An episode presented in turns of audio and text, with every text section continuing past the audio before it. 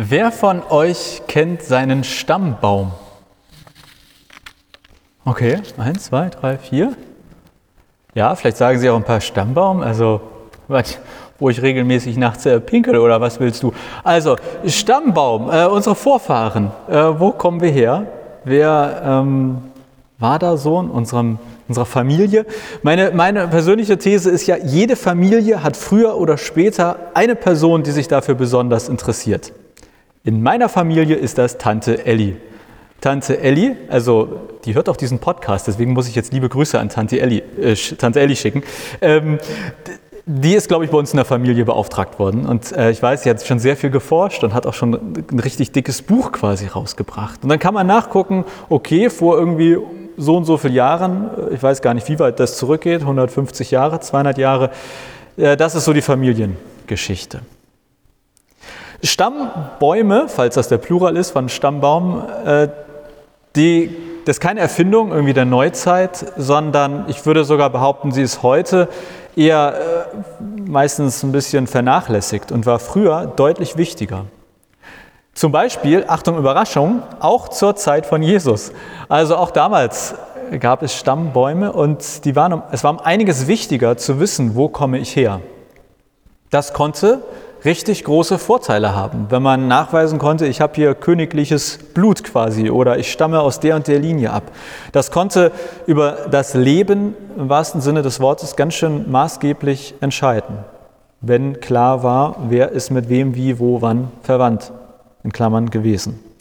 Und in der Bibel gibt es im Neuen Testament ganz zuallererst einen Stammbaum von Jesus. Also wenn man das Neue Testament aufschlägt, dann findet man da einen Stammbaum und kann lesen, wo kommt Jesus her oder wer, mit wem war er wie, wo, wann verwandt.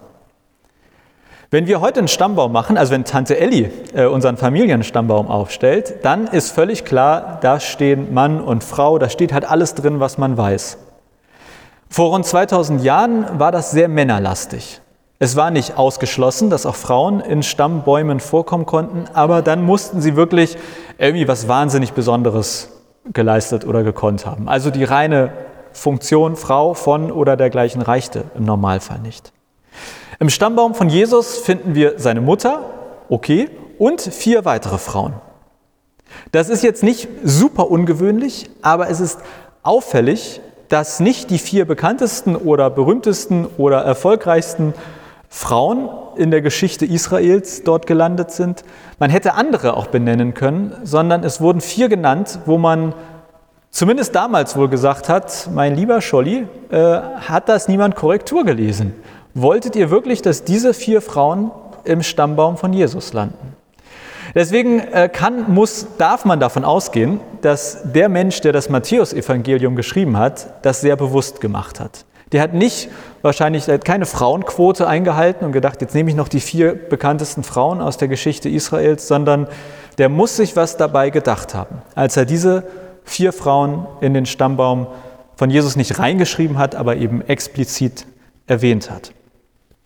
Und diese vier Frauen, die schauen wir uns heute an. In aller Kürze, also nicht, es gibt keine Bilder, ich kann euch keine Bilder, wir gucken sie uns nicht optisch an. Ähm, und wir sind ja gerade in der Predigtserie die besten biblischen Personen. Und da gehören die vier für mich auf jeden Fall dazu, weil ihr werdet feststellen, ähm, das sind teilweise sehr interessante Geschichten, durchaus kurios bis fragwürdig, was da los war. Und ich glaube, das hat auch etwas mit uns als Gemeinde, als Kirche, aber auch mit der Taufe und in dem Sinne mit euch beiden zu tun. Also, vier Frauen. Die heißen Tamar, Rahab, Batseba und Ruth. Die erste, Tamar. Im Matthäusevangelium Kapitel 1, Vers 3, da heißt es, Judah aber zeugte Peres und Serach von der Tamar. Also Judah hat mit Tamar ein Kind gemacht. Und jetzt wird es schon mal gleich kurios, denn Tamar ist nicht die Ehefrau von Judah, sondern die zweifache Schwiegertochter. Also Judah ist ein Mann, der hat einen Sohn und dieser Sohn heiratet Tamar. Aber er stirbt, bevor die beiden Kinder bekommen haben. Und es gab damals eine, mindestens eine Geflogenheit, wenn nicht sogar eigentlich das Recht, dass wenn ein Mann ohne Kinder gezeugt zu haben gestorben ist, dass dann ein Bruder aus der Familie quasi einspringt. Und deshalb heiratet der zweite Sohn von Judah die Tamar. Aber in der Geschichte im Alten Testament steht, dass dieser zweite Sohn keine Kinder mit Tamar haben wollte. Also es wird, ein, es wird deutlich, er hat sozusagen alles getan, um Kinder zu vermeiden. Und dann stirbt auch er. Und sozusagen diese Ehe ist immer noch kinderlos. Und jetzt hat Judah noch einen dritten Sohn. Aber Judah denkt sich, jetzt habe ich schon zwei Söhne verloren, die mit der Tamar verheiratet waren. Vielleicht stimmt da irgendwas nicht. Aber es war auf eine Art ihr Recht, dass jetzt der dritte Sohn ihr Ehemann wird. Und deswegen sagt Judah, ja, äh, du kriegst ihn aber nicht jetzt, später. Ich verspreche dir, du bekommst ihn aber äh, noch nicht. Er hat sie quasi äh, hingehalten. Und dann kommt Tamar auf eine sehr interessante Idee. Tamar verkleidet sich als Prostituierte und wartet dort, wo Judah offensichtlich für gewöhnlich hinging, um Prostituierte aufzusuchen. Äh, es geschieht, wie es kommen muss. Judah geht, erkennt nicht, dass die Prostituierte Tamar ist und am Ende kommt ein Kind raus. Man denkt sich ja ein bisschen, was ist da los in der Familie, mein lieber äh, Herr Gemeindeverein.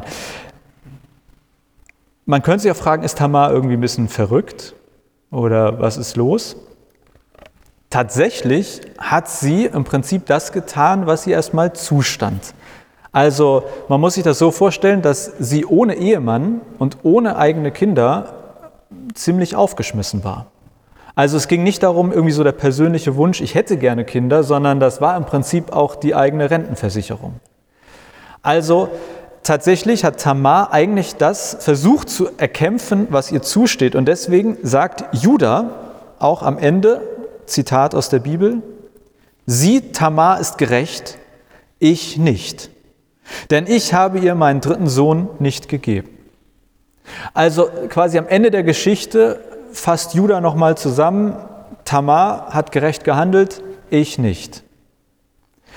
Und die Frage war ja so ein bisschen, oder die, die Grundfrage, wieso ist jetzt Tamar an diesem Stammbaum gelandet? Wieso hat Matthäus oder wer auch immer das geschrieben hat, das Matthäus-Evangelium, sie dort benannt? Und wir wissen das nicht, wir können es nur vermuten. Und eine Vermutung ist, dass er den Lesern, die damals dieses Evangelium gelesen haben, etwas sagen wollte, etwas mitgeben wollte. Und vielleicht steht hinter Tamar so etwas wie, dass auch Menschen, die auf den ersten Blick unmoralisch handeln, sich als Prostituierte verkleiden, um ein Kind, also so ganz koscher war das ja auch nicht. Aber sie wird als gerecht dargestellt, sie wird als jemand dargestellt, der für Gerechtigkeit kämpft. Und diese Person, diese Tamar hat quasi einen Platz in der Familie von Gott. Also Matthäus sagt, Tamar gehört zur Familie Gottes. Mit dieser ganzen Geschichte und dem ganzen Background. Die zweite, Rahab. In Matthäus 1, Vers 5 steht, Salmon zeugte Boas mit der Rahab. Rahab ist jetzt nicht nur verkleidete Prostituierte, sondern äh, hauptberuflich Prostituierte. Und äh, quasi erschwerend hinzukommend, sie ist auch nicht Israelitin, sondern Ausländerin.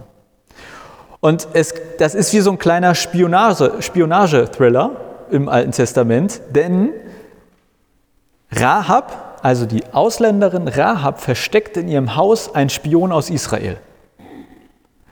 Und es gibt in dieser Geschichte mit Rahab quasi die gute Ausländerin, die den israelitischen Spion versteckt, und es gibt auch einen bösen Gegenspieler.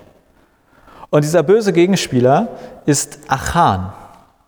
Achan ist Jude und wird zum Verräter des eigenen Volkes. Das heißt, in dieser Geschichte von Rahab gibt es quasi so eine Gegenüberstellung. Rahab Achan, Frau Mann, Israelit, Nicht-Israelitin, verhält sich gut, verhält sich nicht gut.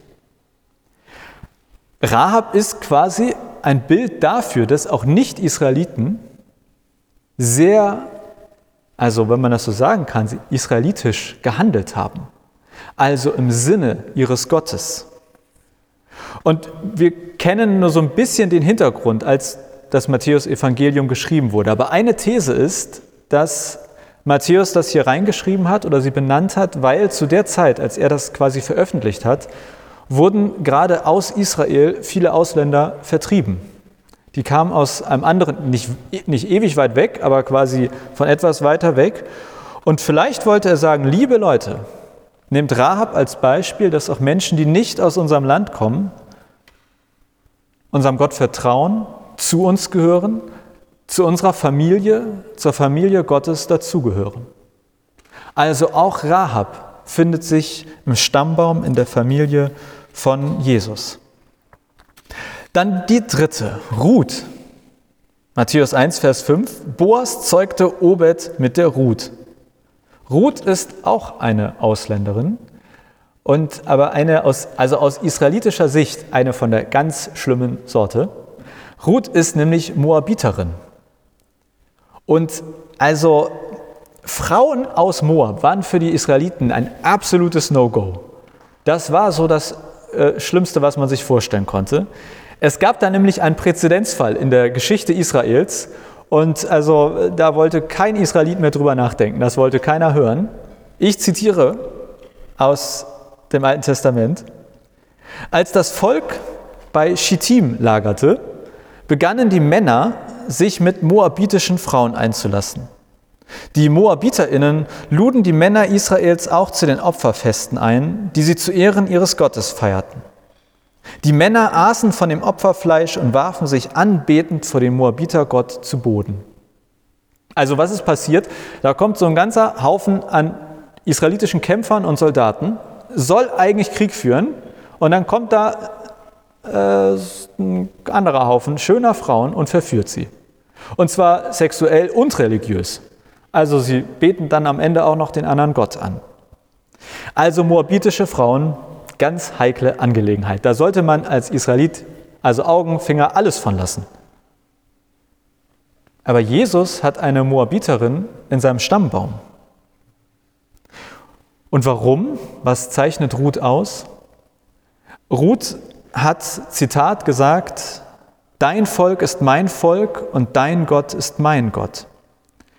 Also Ruth verkörpert quasi das Gegenteil dessen, wofür die MoabiterInnen eigentlich standen. Denn sie hat dem Gott der Bibel geglaubt. Und das Krasse ist, dass sie das eigentlich ohne guten Grund tut. Man könnte ja sagen, okay, vielleicht hat Ruth irgendwas Krasses mit Gott erlebt, irgendwie ein Wunder oder eine Heilung, aber nichts Positives. Ruth, also ihr Ehemann ist gestorben, ihr, Schwiegervater ist gestorben und obwohl quasi in dieser schwierigen Zeit sie nicht irgendwie zum Gott der Bibel gebetet hat und zack wurde irgendwas besser, vertraut und glaubt sie an diesen Gott. Damit ist Ruth quasi so ein maximales Vorbild für Vertrauen und Glaube. Also, vielleicht hat Matthäus Ruth hier benannt, weil sie als potenziell religiös und sexuell verführerisch dem Gott Israels besonders viel Glauben und Vertrauen entgegengebracht hat. Ruth ein Vorbild im Glauben und im Vertrauen. Ruth die Nicht-Israelitin, die zur Familie Gottes gehört. Und dann die vierte im Bunde, Bathseba. Matthäus 1, Vers 6.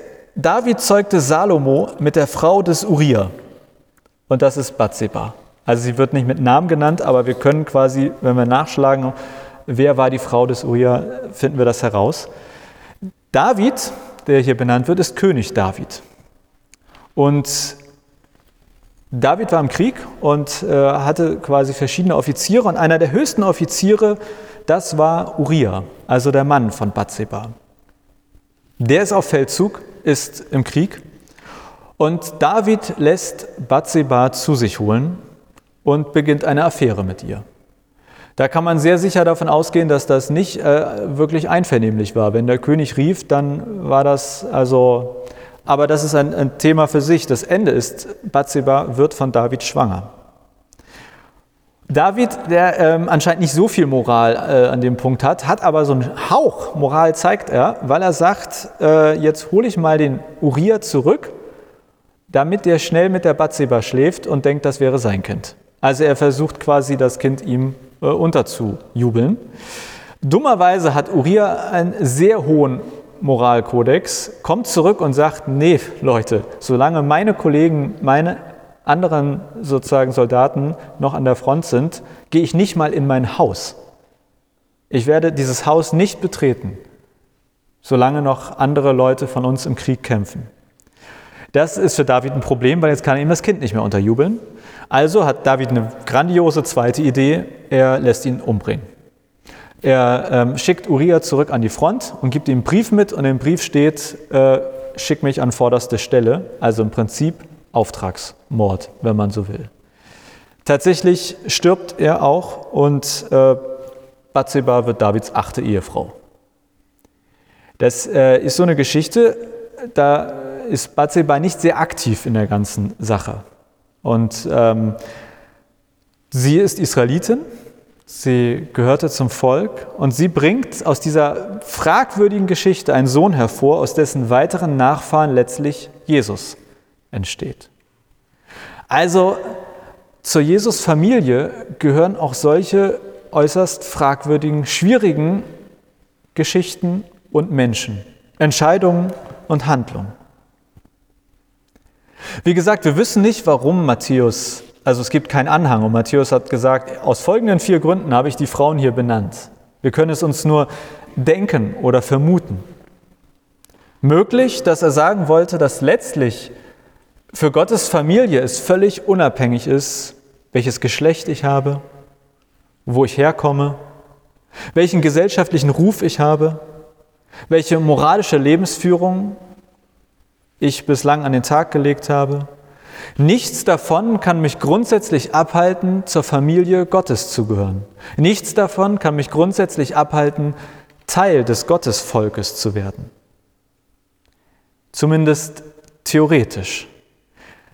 Denn in der Praxis mag das immer wieder anders aussehen und es könnte sein, dass das auch schon vor 2000 Jahren bei den Christen und Christinnen so war und dass deshalb Matthäus das dort hineingeschrieben hat.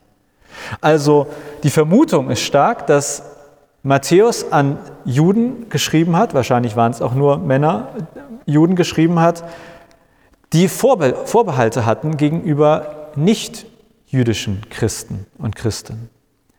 Vermutlich hat er an Leute geschrieben, die Vorbehalte hatten gegen eine moralisch nicht einwandfreie Lebensführung. Und er sagt hier im Prinzip, oder man kann es so herauslesen, dass diese Vorbehalte zumindest abgebaut werden sollen. Und vielleicht sagt ihr, also ganz überzeugend finde ich das noch nicht, kann ja jeder behaupten, was der Matthäus da sagen wollte. Allerdings, wenn man im Matthäus-Evangelium weiterliest, dann kann man schon feststellen, dass das wie so der erste Baustein war. Und der letzte Baustein, der findet sich in Matthäus 28, Vers 19, quasi ganz am Schluss. Und da sagt Jesus, darum geht zu allen Völkern und macht die Menschen zu meinen Jüngern. Der sogenannte Missionsbefehl. Also das Matthäusevangelium endet mit dem Auftrag, geht raus in die weite Welt und holt die Welt rein in die Familie Gottes. Macht, dass alle Familie Gottes werden. Und die 28 Kapitel davor sind zumindest so etwas wie eine Untermauerung dieses Missionsbefehls. Und auch die vier Frauen und das, was wir über sie wissen, untermauert letztlich den Missionsbefehl. Denn es sagt, es gibt keinen, vor dem ihr Halt machen dürft. Also dieser Missionsbefehl gilt allen. Allen gilt die Einladung, werde Teil der Familie Gottes. Egal, wo du herkommst, egal welches Geschlecht, egal, was du bislang getan hast, egal, wie moralisch fragwürdig du dich vielleicht verhalten hast. Und ich glaube, dass das zumindest ein Aufruf ist, der auch heute noch eine gewisse Aktualität hat oder immer wieder haben kann. An jeden von uns, an jede Gemeinde und natürlich auch als Kirche insgesamt. Vier starke Frauen, wenn man so will, mit trotzdem Höhen und Tiefen, mit fragwürdigen Entscheidungen. Ruth, Bathseba, Tamar, Rahab gehören für mich zu den besten biblischen Personen, auch den spannendsten. Also die Geschichten finde ich, da kann keiner sagen, es ist langweilig in der Bibel zu lesen. Diese vier Geschichten sind äh, also zumindest interessant bis unterhaltsam. Und ich finde, man kann von den vier mindestens Ermutigung und Ermahnung lernen oder mitnehmen. Die Ermutigung ist, auch du gehörst zur Familie Gottes. Oder etwas abgeschwächt, auch du kannst zur Familie Gottes gehören, in Klammern, wenn du möchtest. Oder die Ermahnung, hey, welche Vorbehalte du auch immer hast, es gibt nichts, was Menschen grundsätzlich davon abhalten kann, zur Familie Gottes zu gehören. Es gibt einen Vers in einem anderen Evangelium, Johannesevangelium, den hat Matthäus nicht geschrieben, aber ich finde, der passt dazu. Da heißt es, all denen jedoch, die ihn, also Gott, aufnahmen und an seinen Namen glaubten, denen gab er das Recht, Gottes Kinder zu werden. Also auch Johannes kennt diesen Gedanken aus Matthäus. Alle, die ihn, Gott, in Klammern im Herzen aufnahmen und an seinen Namen glaubten, gab er das Recht, Gottes Kinder zu werden. Das ist die Globalisierung der Familie Gottes. Dieser Missionsbefehl gilt der Welt vor 2000 Jahren und heute. Und wir feiern heute Taufe von euch beiden. Und Taufe ist quasi das offizielle und öffentliche ich will zur Familie Gottes gehören und auch die Zusage, du gehörst zur Familie Gottes. Taufe ist der Moment, wo wir Gottes Ja zu euch betonen, was schon lange galt, und euer Ja kommt hinzu. Ein bisschen wie eine Hochzeit, wo zwei zueinander Ja sagen, bloß dass quasi bei der Taufe der eine schon beständig gesagt hat, ja, ich will, ja, ich will, ja, ich will, und äh, darauf wartet, dass die andere Seite auch Ja, ich will sagt. Taufe ist der Moment, wo wir das, was bei diesen vier Frauen angelegt wurde, was im Missionsbefehl der Kirche und jedem von uns quasi aufgegeben wurde als Auftrag, ausführen. Wir gehen in die Welt und machen alle Menschen, die wollen und sich dafür entscheiden, zur Teil, zum Teil der Familie Gottes. Also, heute feiern wir, dass ihr zur Familie Gottes auch ganz offiziell und öffentlich dazugehört und sagt, ich bin dabei, ja, ich will. Und gleichzeitig, vielleicht nehmt ihr für euch auch von diesen vier Frauen entweder mehr die Ermutigung oder die Ermahnung mit, je nachdem, wo ihr für euch euch mehr verortet. Die Ermutigung, ich gehöre zur Familie Gottes und es gibt nichts, was mich grundsätzlich davon ausschließen oder abhalten kann. Vielleicht aber auch die Ermahnung an eigene Vorbehalte, Bedenken wenn es um andere geht und die Frage, wer ist eigentlich Christ oder Christin, wer gehört dazu oder wer gehört nicht dazu, ich glaube, Matthäus schreit uns ein großes, bau die Vorbehalte ab und dann geh raus in die Welt und mach die Welt zu, zur Familie Gottes. Und das feiern wir heute mit der Taufe. Und äh, bevor wir aber gleich taufen, gibt es noch ein bisschen Musik von Akemi und Wer mag, wenn ihr sagt, ich habe jetzt etwas, was ich in Anführungszeichen Gott gerne sagen möchte, dann dürft ihr gerne nach vorne kommen, eine Kerze anzünden oder auf einen Zettel auch Gebete schreiben. Das kann ja ein eigenes Ja Gott, ich bin so dankbar Teil deiner Familie zu sein. Sein. Es kann auch ein sein, ich freue mich schon Teil deiner Familie zu werden. Aber es darf natürlich auch jedes andere Gebet, jedes andere Anliegen sein. Und wenn ihr mögt, gerne als Symbol eine Kerze anzünden oder auf die Zettel aufschreiben und die werde ich dann nachher bei den Fürbittengebeten mit laut vorlesen, was dort aufgeschrieben wird und wieder abgelegt wird. Punkt. Amen.